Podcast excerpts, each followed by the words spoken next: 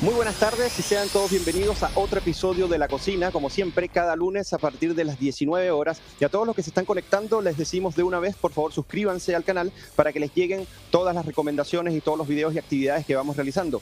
En el capítulo de hoy, que es un capítulo que tiene mucho por decir y más por la actual situación económica y política, tenemos a dos grandes eh, personas, parte de la Fundación para el Progreso, que vienen a acompañarnos hoy en esta participación para comentar estos puntos. Me gustaría primero presentar al jefe de la oficina regional de la oficina de Valparaíso, Marcelo González. ¿Cómo estás, Marcelo? Hola, gracias por la invitación. Eh, un honor estar acá tratando de llenar el espacio que deja el distinguido Juan Lagos casi cada semana, así que esperemos que esté bien entretenida la conversación. Oye, y hablando de espacios vacíos, hoy lamentablemente George no nos va a poder acompañar, anda en cuarentena preventiva, así que George, desde acá te mandamos un gran saludo y esperamos bueno, que el jugo eh, de la semana lo puedas traer la, semana que viene si vas a poder participar, claro está.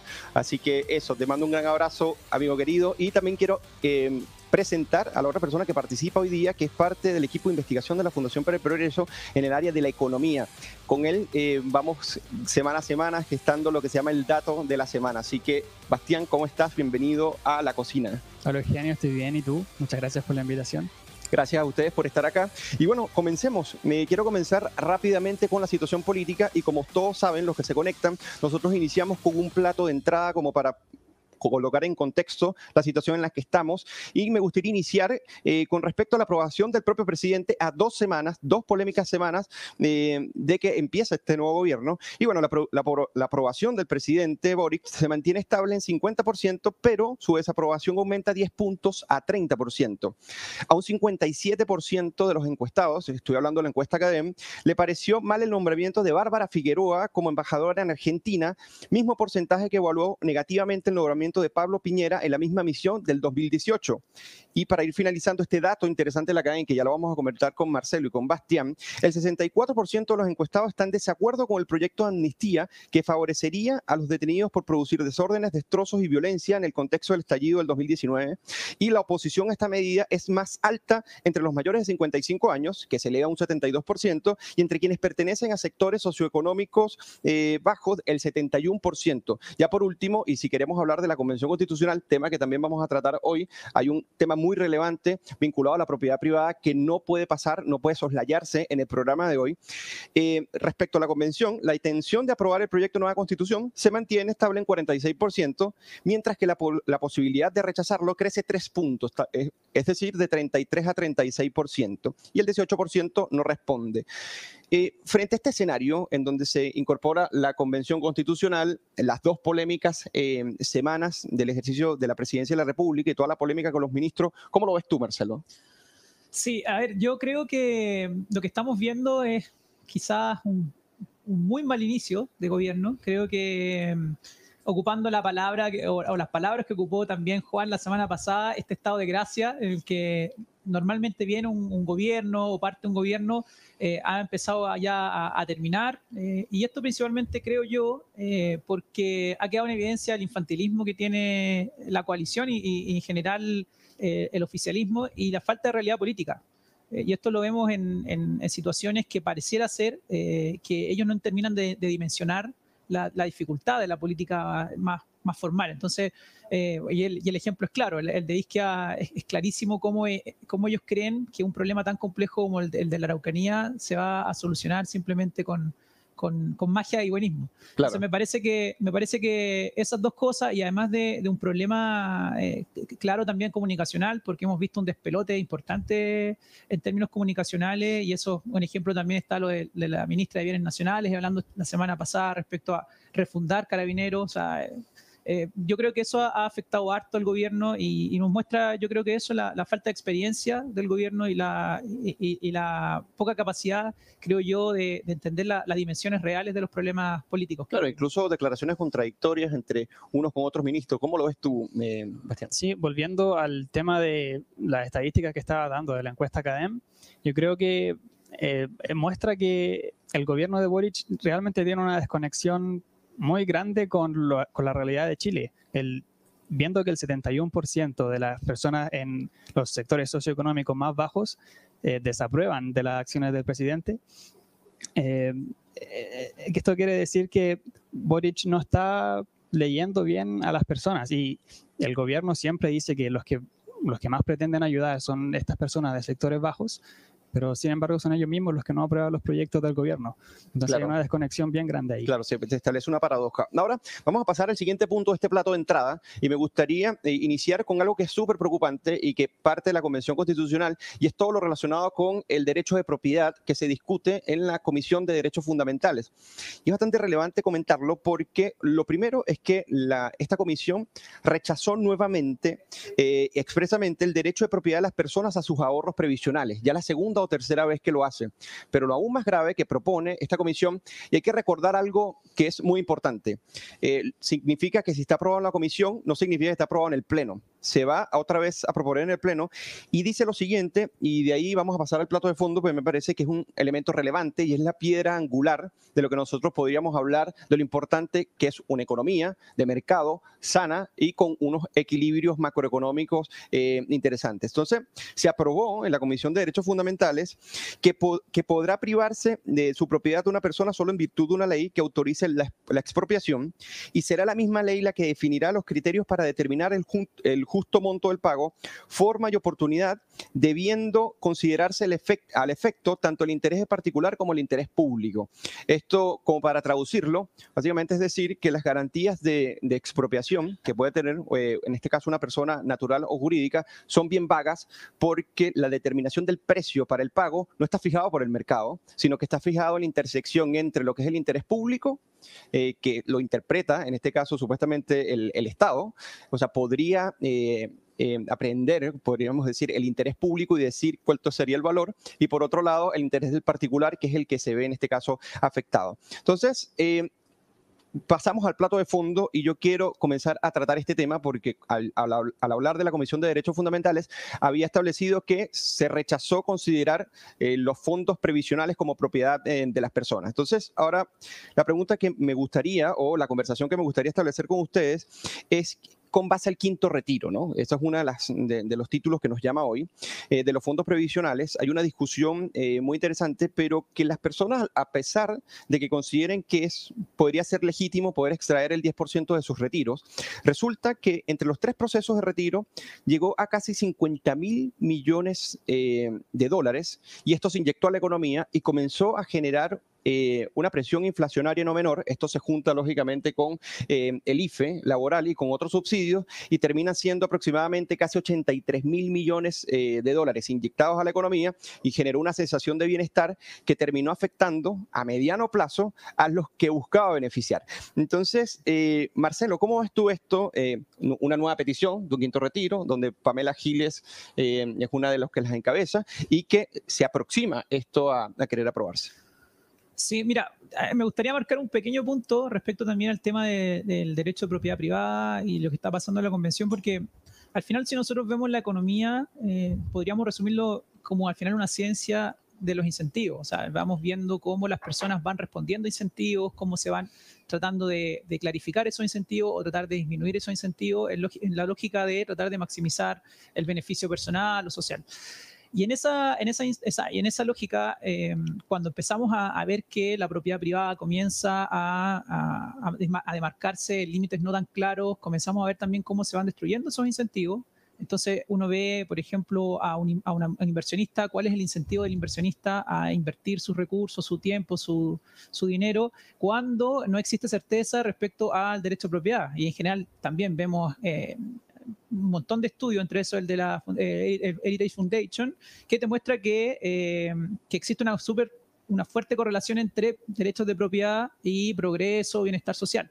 Entonces, ahí hay un primer punto que, que lo quiero anclar también al tema del, quinto retiro, porque si uno ve las estadísticas, en general, eh, ya la gente que ha retirado en estos, en estos tres retiros que van, cerca del 20% no tiene hoy fondos Ah, estamos hablando, bueno, de estos 50 mil millones, y la posibilidad de, un quinto retiro generaría, o este quinto intento de retiro, generaría obviamente una mayor cantidad de gente sin recursos, lo que va destruyendo también los incentivos. O sea, qué tipo de sistema de pensiones también eh, vamos a, dejar después de que eh, existe una, cierta cantidad no menor de personas que no tienen recursos. Eso es lo primero. Y lo segundo, bueno, respecto al tema del proceso inflacionario, lo estamos viendo, o sea, es una medida eh, que, le haría mucho daño a la economía nacional. Eh, y hay que, hay que ser claro, o sea, el Banco Central nos muestra que eh, la inflación que existe hoy, en, parte importante, es producto de los retiros. Claro, al, menos dos tercios, ¿no? Dos tercios, claro. Entonces, cuando tenemos este, este tipo de indicadores, cuando desde distintos sectores eh, nos van señalando que lo peor que podemos hacer hoy es, generar un retiro porque vamos a seguir empujando y generando presiones inflacionarias, al final lo que estamos haciendo es caminar un poco hacia la máquina del suicidio. Eh, y ahí creo que, bueno, el desafío es, interesante. Eh, vamos a ver también el liderazgo de, Gabriel Boric, si es capaz de poder controlar al, oficialismo, porque lo que hemos visto es que en general eh, hay problemas graves ahí dentro. O sea, Carol Cariola, el otro día vi, un meme que salía aquí en, este juego de tirar la de tirar la cuerda, donde en un lado están los no retiros, está Gabriel Boric, pero sorprendentemente está con, eh, con, con, diputados del Partido Republicano y no con la gente de su gobierno. Entonces, ahí también hay un desafío súper interesante. Eh, ahí quizás habría que preguntarse qué ocurriría, por ejemplo, si al final del día los únicos apoyos que tuviese Gabriel Boric a la hora de, de, de, no querer aprobar este cuarto, o sea, perdón, este quinto retiro terminarían siendo puros republicanos hay una falta de liderazgo también que quedaría en evidencia. Entonces, creo que desde el punto de vista económico es un problema grave. O sea, estamos viendo consecuencias que van a ser muy, muy dañinas para la economía y además, desde el punto de vista de la, de la gobernabilidad, también va a quedar muy dañado, a mi parecer, el gobierno porque va a mostrar una falta de liderazgo importante. Ahora, eh, Gonzalo Sangüesa comentaba en una eh, entrevista que le hicieron en la tercera, eh, hace ya un par de semanas, que sin el quinto retiro, creo que no, no, estaba considerado eso, ya la inflación podría llegar a dos dígitos a mediados de año. O sea, estamos hablando de una inflación que en Chile no se vive desde hace décadas una inflación de, o sea, en las últimas tres décadas no se ha vivido una inflación de este tipo y que se va a comenzar a experimentar de manera sostenida y que uno podría decir, bueno, eh, tenemos una inflación, no sé, de 10%, de 11%, pero cuando uno la desagrega y te vas por rubros, ves cómo comienza a afectar, por ejemplo, el pan, que, son, que ha subido más de 20%, las carnes aproximadamente un 27%, y así va. Y llega un momento que eh, esto comienza a afectar directamente, pero las personas como que no terminan de relacionar la cantidad de dinero que se está inyectando con respecto a eh, cómo afecta el precio de los bienes. Ahora, lo que te quería, quería reflexionar contigo, ¿cómo, cómo ves tú este escenario? Este escenario de, de presión inflacionaria, quizás provocado por lo que podría ser un quinto retiro, pero ya sin tener el quinto retiro en este momento, ¿cómo tú ves la economía? Ya sin el quinto retiro, ¿estamos posiblemente ante una posible recesión, por ejemplo? Bueno, difícil decirlo, pero sí es importante recalcar que es, la inflación siempre va de la mano de una inyección de liquidez en, las personas, en el país. Eh, no va siempre, eh, no es siempre una respuesta a las cosas que pasan externamente al país, como la guerra. E, este tipo de cosas suben algunos precios, pero cuando hablamos de inflación, esto viene de la mano de una inyección de dinero en el país, en las personas. Y esto proviene en Chile del, del IFE, de los retiros principalmente. Eh, pero a mí me gustaría hacer un paréntesis que el tema de los retiros, la, la inflación no es el único desafío que provoca. Hay algo que es también muy importante que es el tema de sacar eh, todos estos fondos del mercado de capitales. Y eso lo habló también Mario Marcel eh, hace un par de días, creo. Y dice que en Chile tenemos la ventaja frente a nuestros vecinos latinoamericanos de que gran parte de los fondos de la AFP están puestos en, el mercado de capitales nacional. Es decir, que los, los dineros que nosotros cotizamos mes a mes van a nuestro fondo de pensión y eso se invierten en la economía nacional. En la economía nacional, en las empresas que nos dan trabajo y eh, cuando nosotros les sacamos esa, ese capital. Ellos ya no tienen suficiente dinero para hacer proyectos de inversión a largo plazo, contratar más personas, ayudar a bajar el desempleo. Eh, y esto se, se eh, suma a todas las presiones que ya tenemos de, por la inflación y, factores externos como la guerra en, Ucrania. O sea, dispararse básicamente los pies. Ahora, disculpa, de hecho, si, uno le crea al ministro Jackson, él dice que en caso de un, quinto retiro, eh, la inflación significaría dos puntos solamente por el quinto retiro. Y, eh, y, el efecto en, por ejemplo, la tasa política monetaria también serían dos puntos, el tipo de cambio sería 100, 100 pesos. Entonces, estamos hablando de cifras no menores. Exactamente, sí. Mira, eh, bueno, aquí estoy leyendo algunos de los comentarios. Eh, Guede, Jader, eh, Luis Francisco. Bueno, gracias por conectarse y a todos los que están en este momento conectados y no estén suscritos, por favor, suscríbanse en el canal para que le lleguen las actualizaciones y las actividades que vamos haciendo. Como por ejemplo, la semana pasada tuvimos una actividad con, con Gonzalo Sangüesa comentando de por qué está subiendo los UF. Si quiere que te lleguen ese tipo de actividades como, como recordatorio, en la campanita suscríbete y te van a llegar todos estos recordatorios. Ahora, eh, me gustaría pasar al segundo punto de este plato de fondo y es que eh, los problemas que ya comienzan a vilumbrarse en cierta medida en, en, la economía nacional de hace algunos meses para acá, entonces yo los voy a colocar a ustedes en contexto y a quienes nos ven y a partir de ahí vamos a sacar algunas reflexiones. Un dato muy relevante, por ejemplo, es que el el año pasado, el 70% de las empresas encuestadas por el Banco Central en el informe de percepciones de negocio dijo que no planifica hacer inversiones en el año 2022. Eso es algo que estamos hoy en día padeciendo y más porque en los últimos dos años la, fuga de capital asciende aproximadamente a 23 mil millones de dólares. ¿Qué significa eso? Personas que sacan sus capitales y no prefieren invertirlo acá por las condiciones económicas que se vienen presentando por culpa de las decisiones políticas irresponsables. Pero aparte de eso, hace tres meses, por ejemplo, para que ustedes vean cómo ha venido incrementándose esta crisis, y podríamos decir, es que el alza de la tasa de interés en 125 puntos base llegó hace tres meses a 2,75, de 2,75 al 4%. Y hoy en día, posiblemente el Banco Central, con el informe política monetaria, podría subirla a 8,5. ¿Y qué quiere decir esto? O sea, esto podría estar hasta septiembre de este año. Que, por ejemplo, si eh, uno se necesita, por ejemplo, un salario, no sé, de un millón y medio, de dos millones de pesos para poder alquilar, eh, para poder, no sé, comprar un departamento en Santiago Centro. Eh, eso se elevaría a 3 millones, 4 millones 500 mil para poder apenas eh, dar, dar el pie y en, cierto sentido poder optar para comprar un apartamento. O sea, lo que, lo que tratamos de decir es que se le encarece la vida, pero se le dificulta incluso poder acceder a, al sueño de la casa propia. Aparte de eso, eh, hay que decir que el déficit que ahora, o sea, este año podría cerrar en 3,8%, era en ese momento hace tres meses 7,6% y con eso cerró el 2021. Y eh, importante decir que hoy día, o sea, que si nosotros pasamos de una tasa que pasó de 2,7 a 4 y que hoy se proyecta a 8,5%, que encarece la, tasa de los créditos y los beneficios y hace que retrocedamos en los beneficios financieros unos 20 o 30 años, es importante también saber que los próximos meses, según la encuesta de expectativas de, de, eh, de expectativas económicas de marzo del 2022, o sea, estamos hablando de este mes, el mercado espera que el PIB se expanda en 2% apenas este año, ¿ok? y 1,5% el 2023. Pero cuando uno consulta a los expertos, que básicamente comentan sobre las posibilidades que tiene el mercado para seguirse expandiendo y para poder seguir creciendo, ellos ven que esto podría ser apenas... Eh, de 0,5 a 1,5 por las expectativas que hay.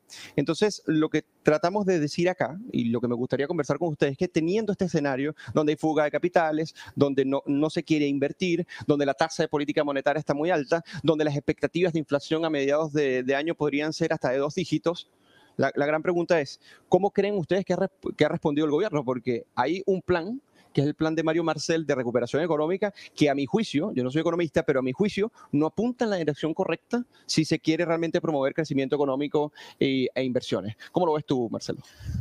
Sí, bueno, en realidad las cifras que tú dices son bastante desalentadoras eh, y, es, una realidad, digamos. O sea, el contexto actual nos, nos lleva a a haber alta inflación, con proyección de, mayor inflación todavía, eh, baja actividad económica, eh, disminución en los incentivos a invertir, y eso también tiene mucho que ver con el proceso que estamos viviendo constitucional, o sea, la incertidumbre, cómo se va, se va generando. Y, el, y, bueno, la pregunta que tú señalas, yo creo que el gobierno no ha, no ha reaccionado de buena manera, o sea, me parece que a, pesar de que todavía faltan detalles y conocer el plan a cabalidad, porque en realidad lo que hemos podido saber es, un poco algunas informaciones que se han ido generando respecto a, los montos, hacia dónde van a estar principalmente destinados, pero en general yo creo que hay una poca mm, responsabilidad real en tratar de solucionar el problema y me parece que la, eh, bueno, con, de hecho con, eh, con características de género, digamos, con enfoque de género, porque está especialmente pensado en mujeres, en para, para, hacer una aclaratoria, lo que se refiere Marcelo es el plan de recuperación económica que en las reuniones en, en las reuniones entre el, presidente y la bancada eh, esgrimió, en cierta medida expresó de cómo se iba a proyectar y este plan de recuperación económica asciende aproximadamente a 3.500 millones. ¿Y cuáles son las características entonces de este plan, Marcelo? Sí, bueno, en principio estaba pensado en eh, generar 350.000 empleos, que sería volver un poco a los índices eh, de empleos que existían pre-pandemia. Claro, todo es, a corto plazo, ¿no? Todo en corto plazo, pensados también en destinarlo a 200.000 mujeres, 150.000 hombres, eh, el enfoque que quieren darle principalmente en sectores que no han podido recuperarse eh, en, tiempos de pandemia, digamos, cultura, en, en partes de educación, en, empleos de mujeres, etcétera. Y, eh, y, en realidad, bueno, eso también acompañado de la idea del aumento salarial, que hasta este momento sabemos que está a 350 mil pesos oficial y ellos han prometido subirlo a 500 mil, pero ahora eh, hablándolo de 400 mil. O sea, claro, para este año. Exactamente.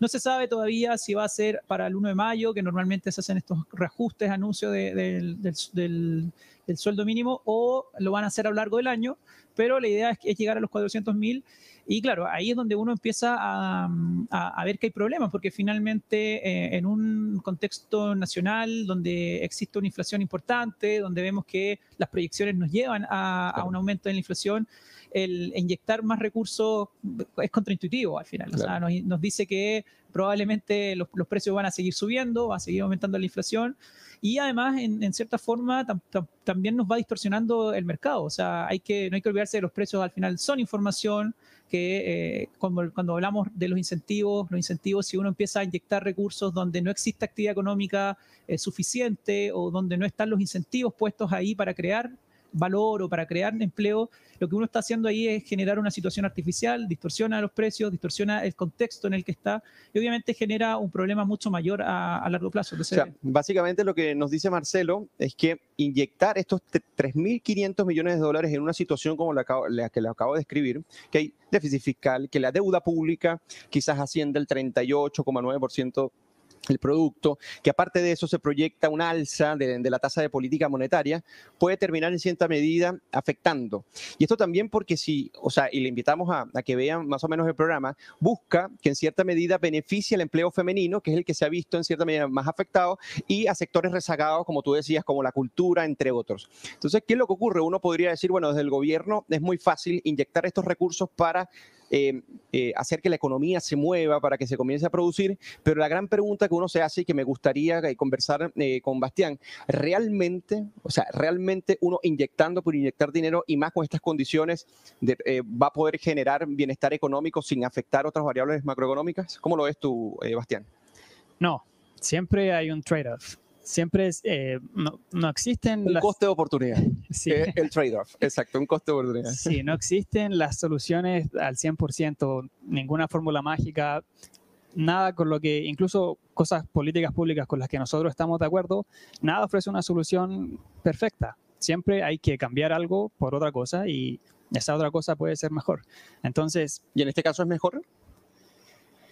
Puede ser, depende de cómo se haga. Por ejemplo, el el programa para subir el salario mínimo es bastante ambicioso y no, según la investigación económica, lo mejor no siempre es subir el salario mínimo, sino quizás eh, hacer otras políticas públicas para que las personas con mayor vulnerabilidad, las personas que están en la pobreza, eh, ganen salarios más altos, como por ejemplo un impuesto negativo al ingreso. Este tipo de cosas pueden dar más autonomía a las personas y los pueden ayudar a, hacer, a, poner dinero en los lugares donde ellos creen que es mejor. Ok. Y sí, el salario mínimo es, bastante complicado. lo bueno es que Mario Marcel lo quiere hacer de forma paulatina, no lo va a incrementar tanto al parecer de, de un solo tirón, sino que planea hacerlo gradualmente a lo largo de todo el gobierno de Boric. Ok. Sí, lo que pasa es que este plan es un plan de corto plazo, o sea, este de 3.500 millones para generar 350.000 empleos en el corto plazo. Estoy de acuerdo contigo, hay un costo de oportunidad, hay que ver cómo reacciona la economía y más que a pesar de que no está sobrecalentada, como el año pasado recordemos que eh, lo que se invirtió en Chile a nivel de liquidez, o sea, contando los retiros y las ayudas, eh, quizás ha sido de las, de las mayores en el mundo las mayores. Yo no sé si llega esto al 8% del PIB ah, aproximadamente. Y bueno, fíjense toda esta sensación de bienestar que causa, porque al final la gente dice, bueno, puedo comprar más. Se está movilizando la economía, pero el problema es cuando eso es artificial, cuando eso no se sostiene eh, eh, con el tiempo. Ahora me gustaría pasar a otra cosa, pero antes de eso, eh, Fernando Claro me acaba de mandar y eh, hacer una, gran pregunta y me parece una pregunta que es muy buena porque Mario Desbordes eh, comentaba en Mega Noticias, o sea, Mega Noticias lo reseña el 25 de marzo, dice, no engañen a la gente. Mario Desbordes descarta influencia de retiros de fondos en la inflación. Imagínense ustedes el nivel de irresponsabilidad. Una persona que ni siquiera conoce sobre economía, o sea, básicamente, o sea, no, no, es una autoridad como para hacerle caso en ese, en ese tipo de cosas, pero ser medianamente eh, informado, eh, lo que te revela es que hay una hay una, eh, una relación entre los retiros de fondos provisionales y la espiral inflacionaria que hoy en día estamos, estamos padeciendo. Entonces sería bueno que Mario Desbordes en algún momento lo responda. o sea, ¿Cómo es que no tiene relación? Porque hacer un simple comentario sin explicar por qué no, no se relaciona, básicamente nadie asume el, costo político. Ahora, me gustaría entrar a otro, eh, a otro escenario que quizás ustedes se van a reír, pero que es impresionante porque uno dice, bueno, ¿será que nosotros estamos debatiendo en los años 40, 30 o, o 50 del siglo pasado? ¿Y a qué me refiero con esto? Al fantasma del control de precios. O sea, hoy en día hoy en día, con este escenario, eh, la bancada del PPD, por ejemplo, eh, con independientes, presentar, o sea, presentaron un proyecto de resolución que solicita al presidente Boric, enfáticamente, establecer un subsidio que permita disminuir y controlar el precio del pan y de todos los productos de la canasta básicas de alimentos que utilicen harina de trigo. Bueno, hasta Mario Marcel en cierta medida dijo, mira, los controles no funcionan. Ahora, para poder eh, vincular esto, para que se entienda, ¿por qué Marcelo controlar el precio de lo que sea, en este caso del pan, termina por disparar el precio del pan. bueno, lo, hemos conversado eh, durante el, rato que hemos estado aquí charlando. Eh, los precios al final del día son, son información. Entonces, cuando tú generas un control de precio, lo que tú estás haciendo es distorsionar esa información. Eh, y ahí tú vas generando un rompimiento de, incentivos. O sea, pongámonos en, el caso del pan. Eh, por ejemplo, la municipalidad de Pedro Aguirre Cerda está pensando hoy en, o inauguró una panadería eh, del pueblo, digamos. Y, Como las farmacias populares en Recoleta. Exactamente. Y lo que, lo que buscan, obviamente, es que eh, sea la, municipalidad que compre máquinas industriales para hacer el pan, contratar gente, etcétera.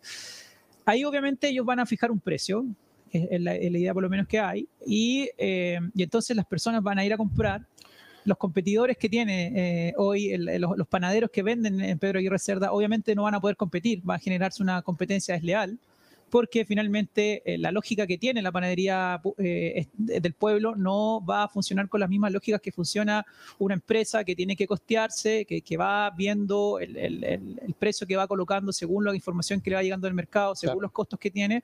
Entonces, probablemente esas empresas van a, van a quebrar o van a quedar muy debilitadas y el día que esas empresas no existan, eh, se va a generar un, primero una escasez importante claro. y segundo va a generarse probablemente un alza de precios porque no van a haber los, suficientes competidores. Entonces, eh, una fijación de precios es un, problema importante porque se van distorsionando las informaciones.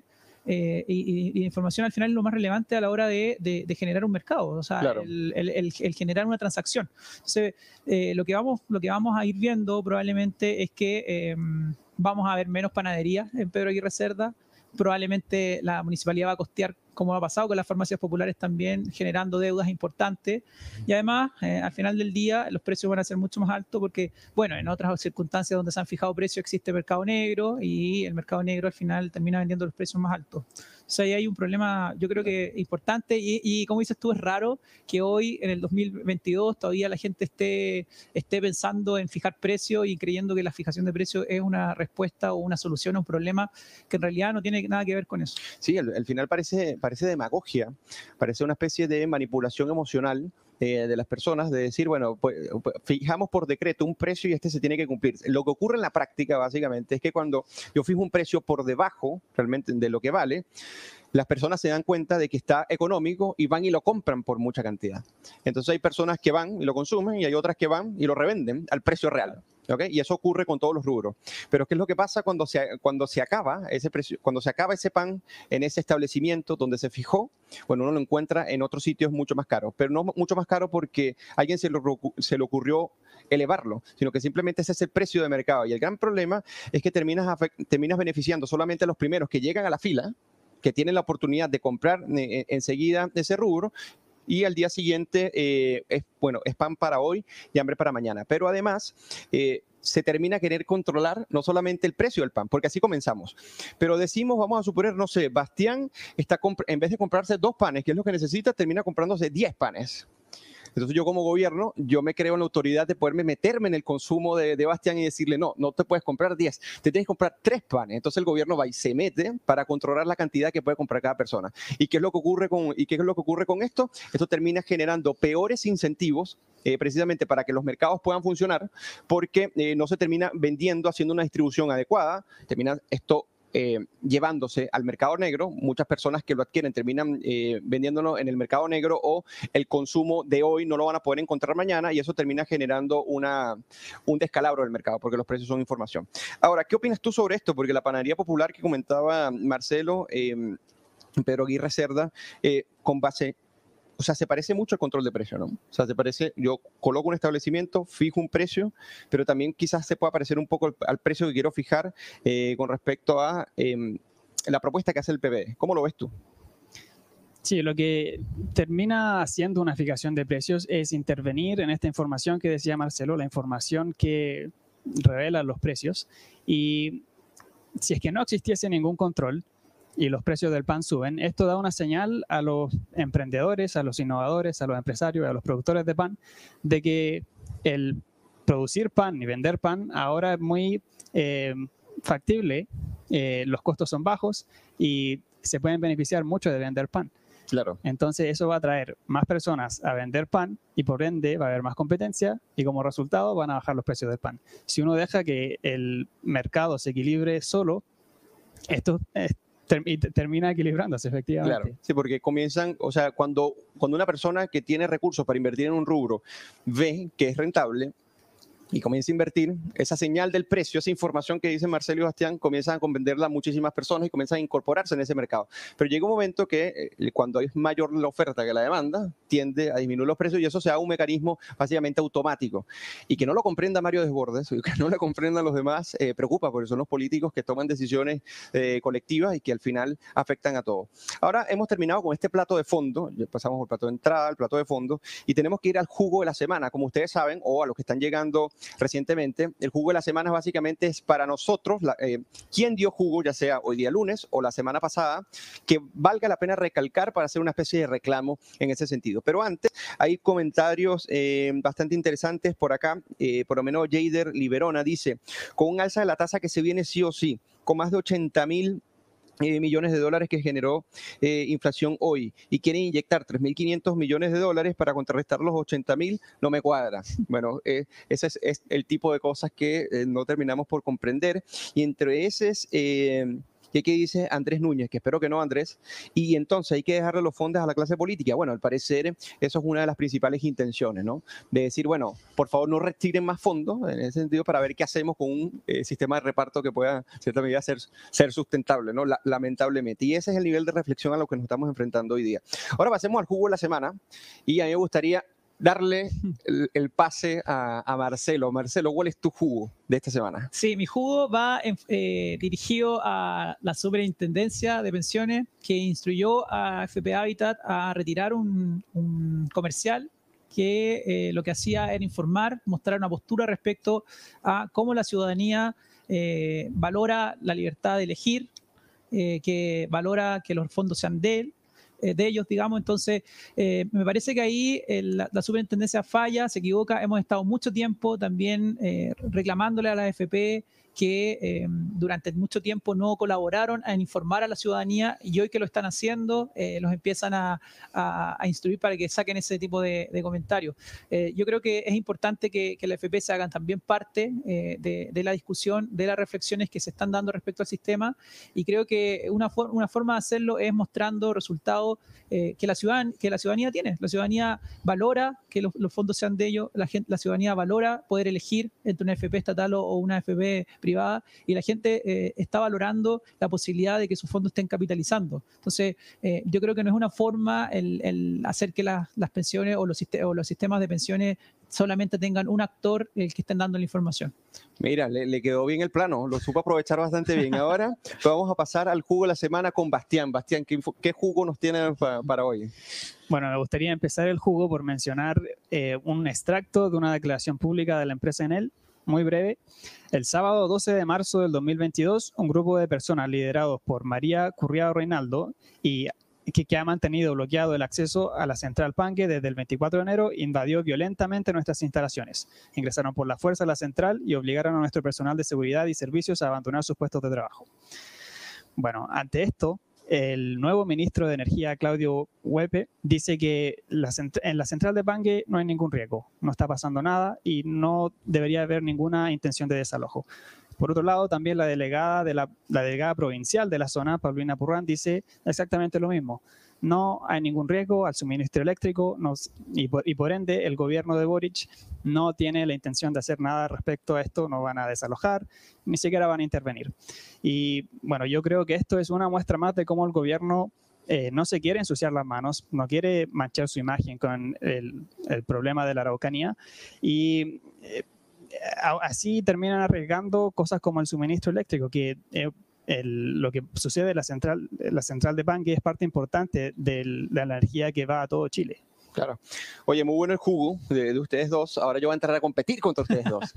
Porque mi jugo, no, yo no sé si es mejor, estoy, bromeando nomás. Pero antes, mira, Sebastián Jiménez, que comenta aquí, dice la mano invisible. Cuando estamos explicando el tema del, del mecanismo eh, automático del mercado, la mano invisible. Tan vapuleada, tan, tan mala prensa que tiene la mano invisible. Claro, eh, Anne Smith eh, revive en estos tiempos para explicar algunas cosas. A mí me gustaría darle el jugo a la semana, y, y yo confieso que lo leí el sábado, si más no me equivoco, y me quedé impresionado. Me reí muchísimo eh, y yo dije, este tiene que ser el juego de la semana de este lunes y está referido a Camila Vallejo, pero para que ustedes me puedan comprender a qué me estoy refiriendo, nuestro eh, productor en este momento va a colocar en pantalla eh, a qué me refiero.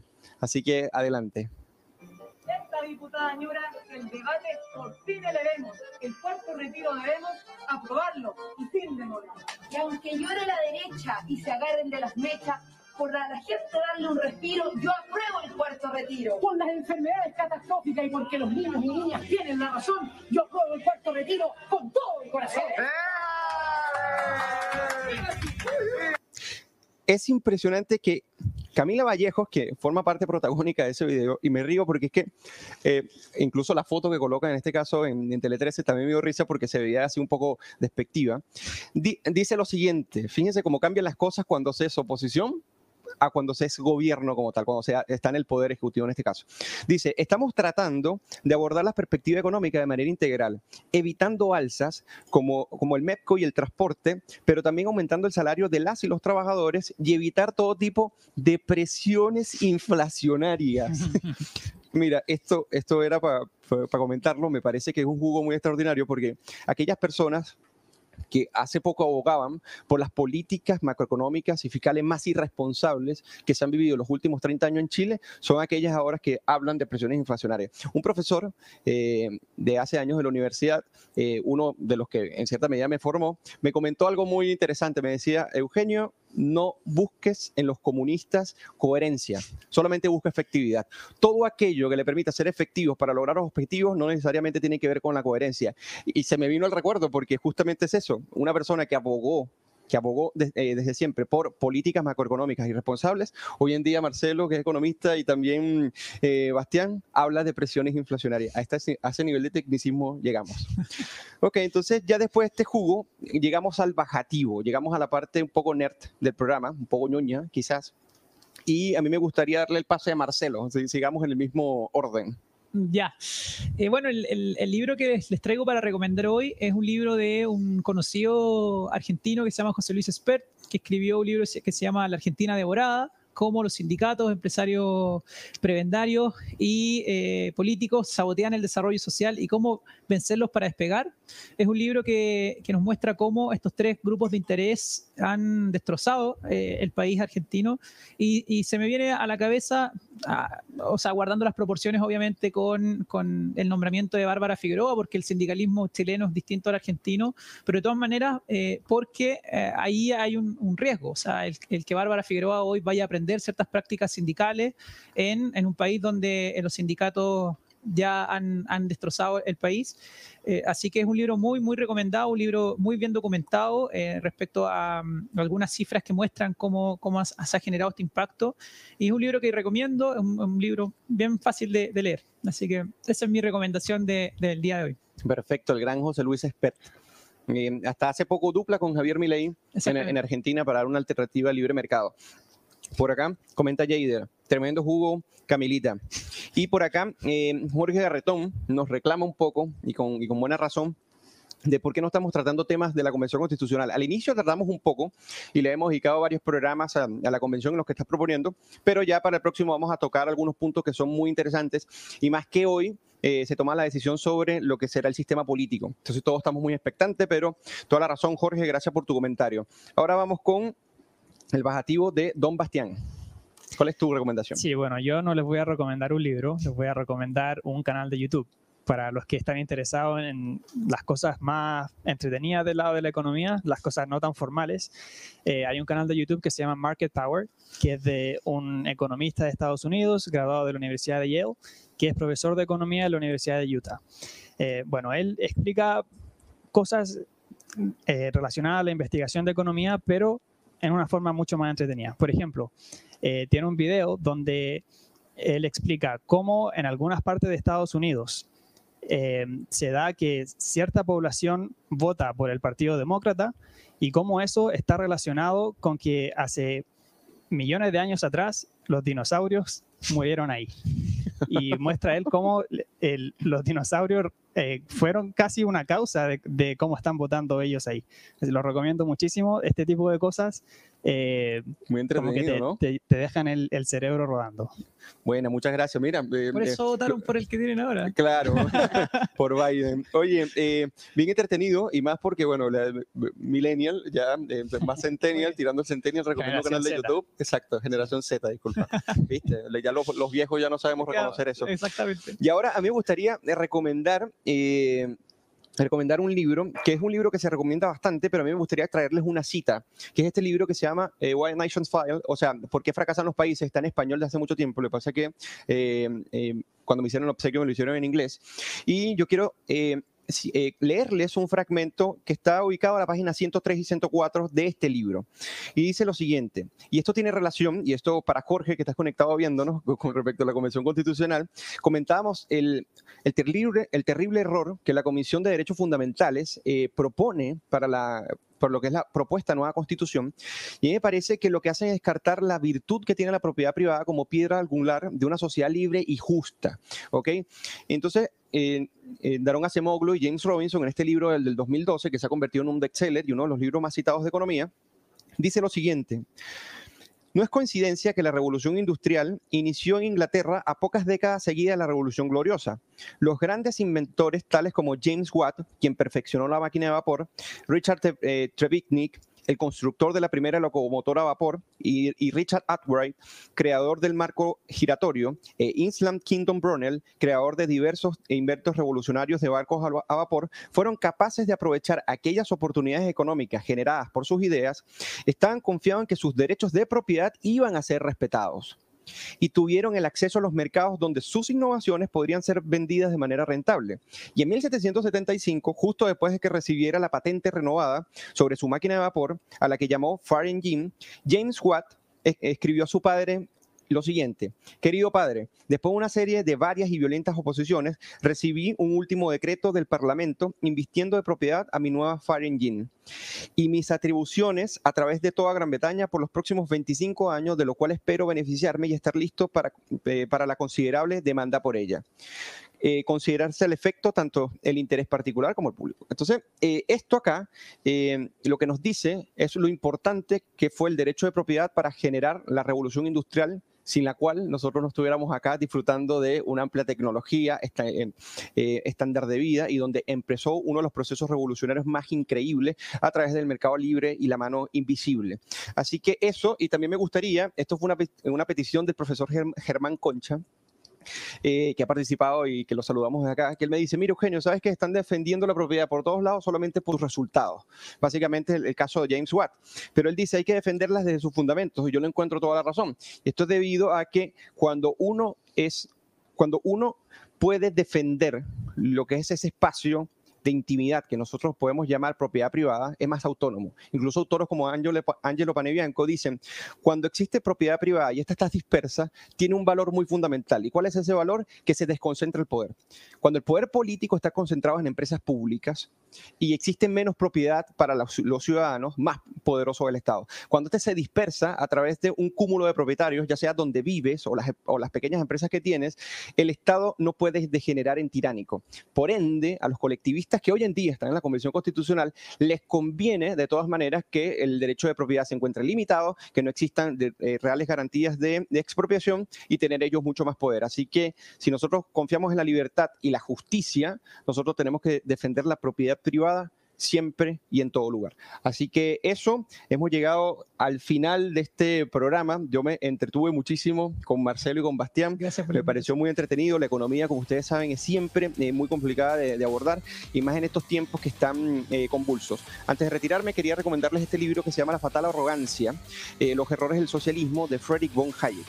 Este libro es muy bueno porque este libro lo que hace es decir por qué los convencionales constitucionales están muy equivocados a la hora de querer planificar, prefabricar y inventarse un nuevo país a través de designios conscientes pensando que eso es lo mejor eh, para las demás personas. Con esto nos, nos, despedimos, esperamos que el próximo lunes estén por acá con nosotros compartiendo a partir de las 19 horas y que sea hasta una próxima semana. Marcelo, muchas gracias, por la invitación y por el vino.